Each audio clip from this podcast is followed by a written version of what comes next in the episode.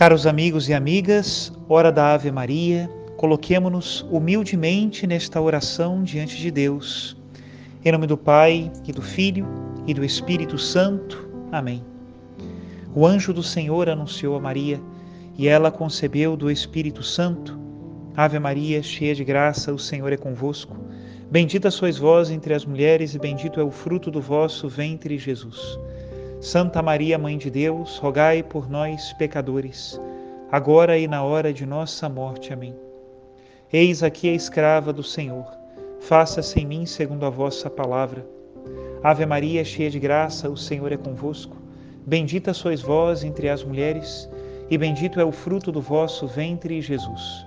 Santa Maria, Mãe de Deus, rogai por nós, pecadores, agora e na hora de nossa morte. Amém. E o Verbo de Deus se fez carne e habitou entre nós. Ave Maria, cheia de graça, o Senhor é convosco. Bendita sois vós entre as mulheres, e bendito é o fruto do vosso ventre, Jesus.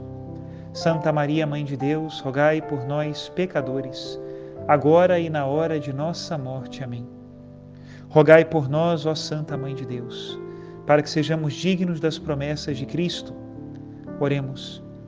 Infundi, Senhor, em nossas almas a vossa graça, nós o suplicamos, para que nós que conhecemos pelo anúncio do anjo a encarnação de Jesus Cristo, vosso Filho e nosso Senhor, cheguemos por sua paixão e morte de cruz à glória da ressurreição da carne, pelo mesmo Cristo nosso Senhor. Amém. Em nome do Pai e do Filho e do Espírito Santo. Amém. Hoje a igreja celebra a solenidade da Epifania do Senhor. Epifania significa manifestação. E o evangelho que nos é proposto hoje está em Mateus, capítulo 2, versículos do 1 ao 12.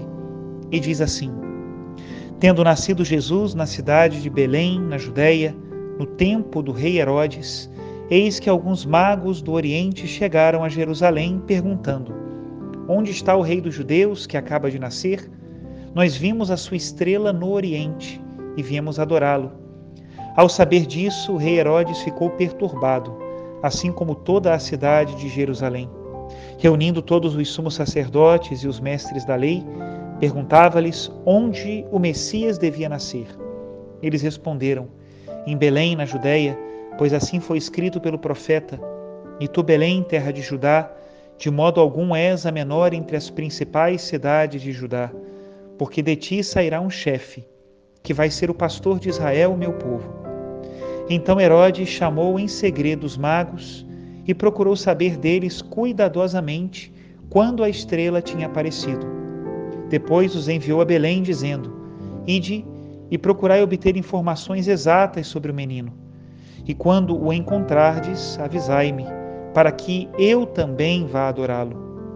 Depois que ouviram o rei, eles partiram, e a estrela que tinham visto no oriente ia diante deles até parar sobre o lugar onde estava o menino.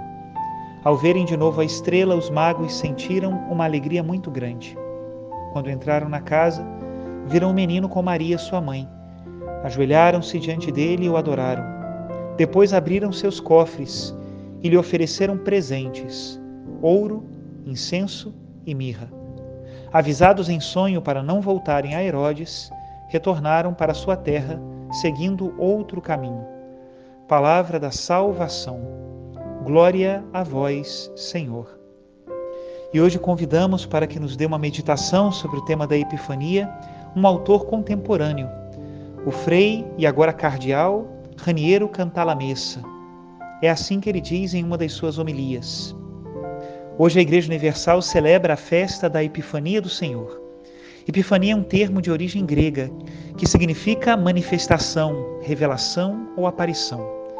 O que celebramos então nesta solenidade? Por acaso não apareceu já Jesus no Natal? Devemos distinguir como em cada festa dois planos ou ordem de ideias.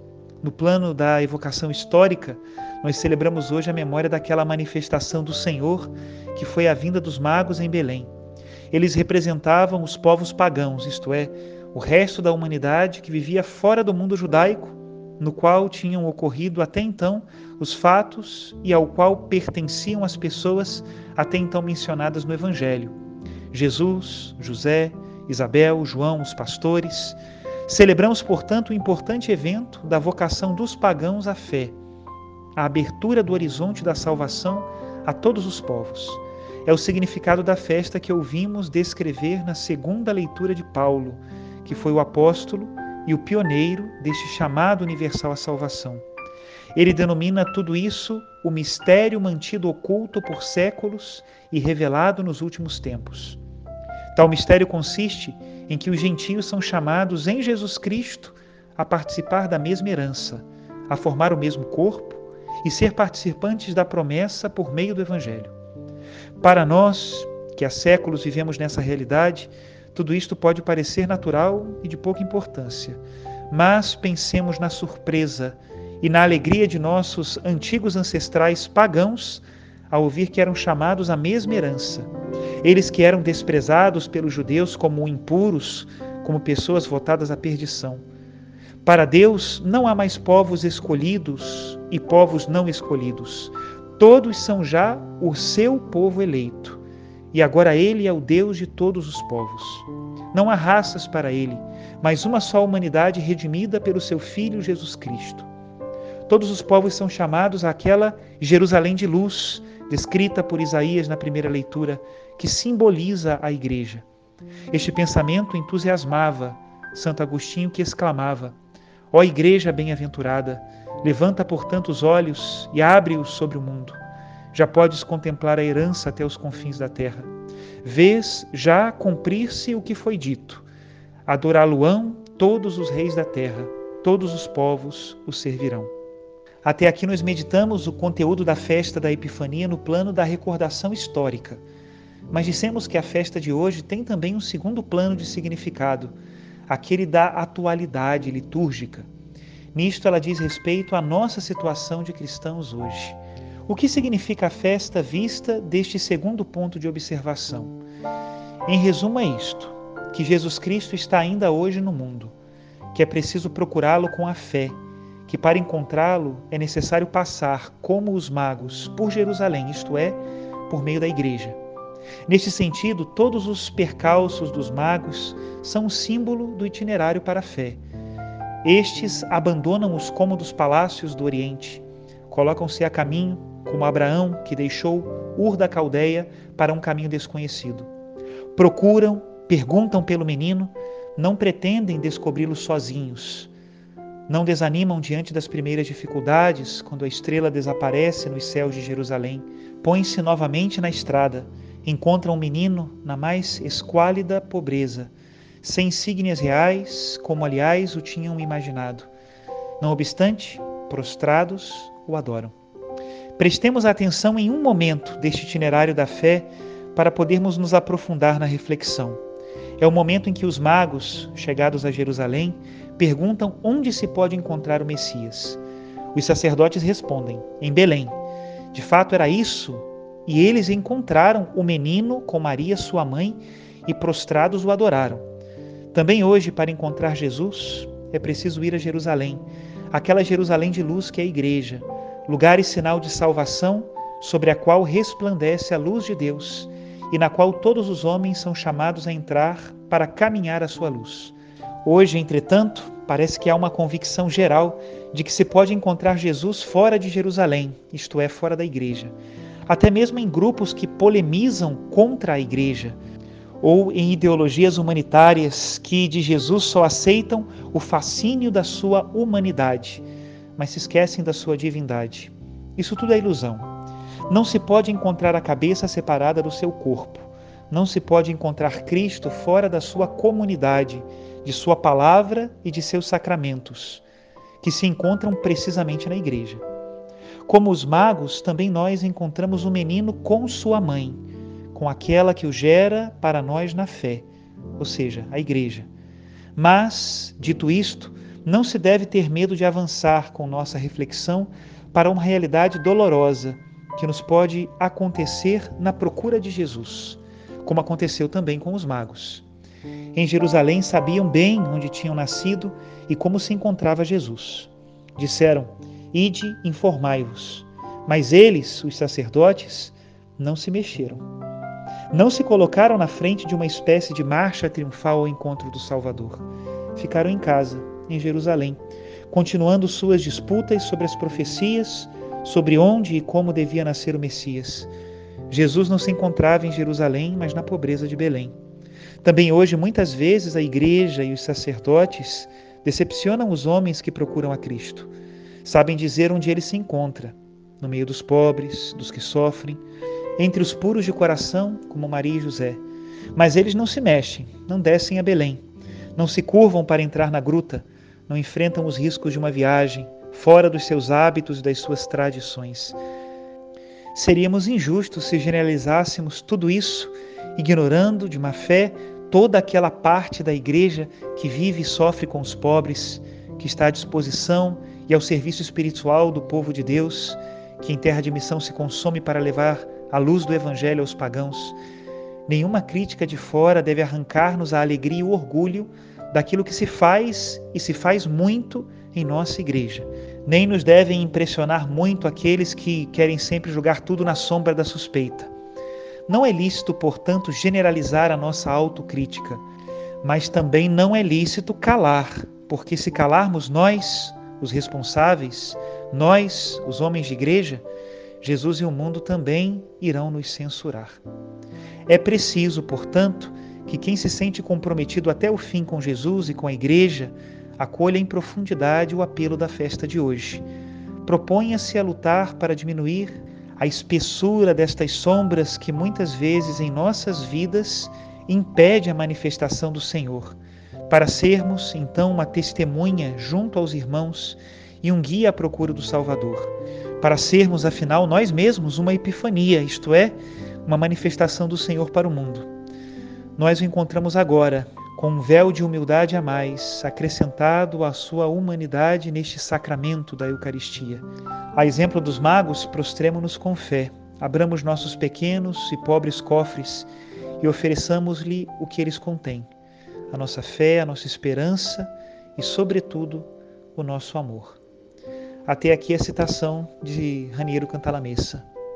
De fato, Deus está presente em sua igreja e quem tem fé não pode ignorar os sinais de que ele está nela. Porém, é necessária a crítica, é necessário o discernimento, é necessária a conversão contínua. Só encontra Deus quem vai a caminho dos sinais. Quem espera por ele sentado e acomodado em Jerusalém, não encontrará o menino em Belém. Que Deus abençoe a todos e que a epifania do Senhor faça de nós também uma epifania da bondade de Deus para todos os nossos irmãos. Em nome do Pai, do Filho e do Espírito Santo. Amém. Oferecemos esse canto na certeza que nós não podemos viver sem os pobres, os que estão caídos, sofridos nas ruas de nossas cidades, os excluídos, aqueles que só têm esperança nas mãos de quem comunga corpo e sangue de Deus ver tua presença no altar e contemplar-te com amor, é ver o Senhor humilhado, desprezado é consolar tua dor.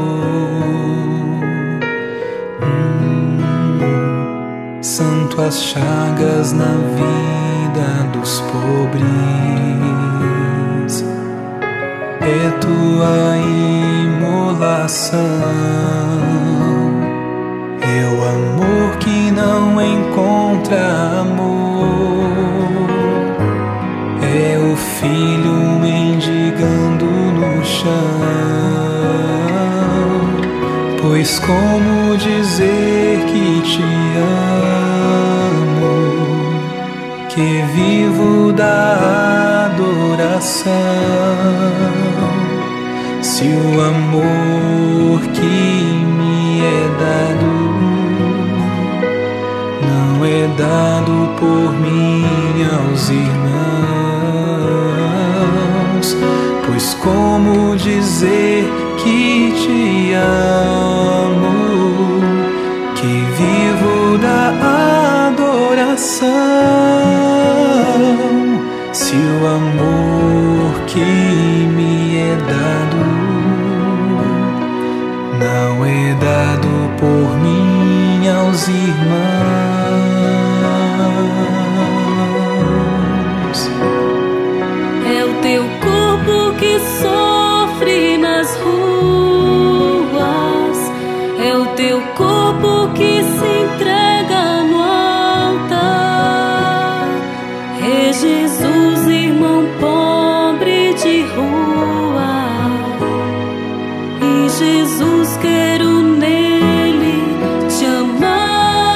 aqui na Sua presença, eu quero dizer que o Zaca foi as saudades que se tornou uma pessoa.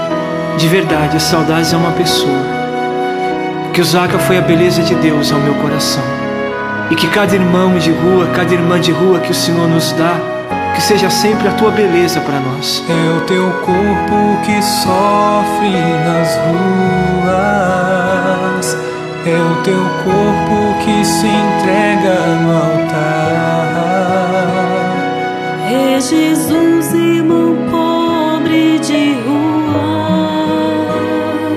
E Jesus quero nele te amar. Obrigado, Jesus, porque a amizade é assim. Mesmo de perto, de longe, na distância. As saudades para nós, filhos e filhas da pobreza, será sempre uma pessoa. Gratidão por tudo, Jesus. Por tudo que vivemos ao lado dos pobres. Por tudo que aprendemos com eles. A mais profunda gratidão.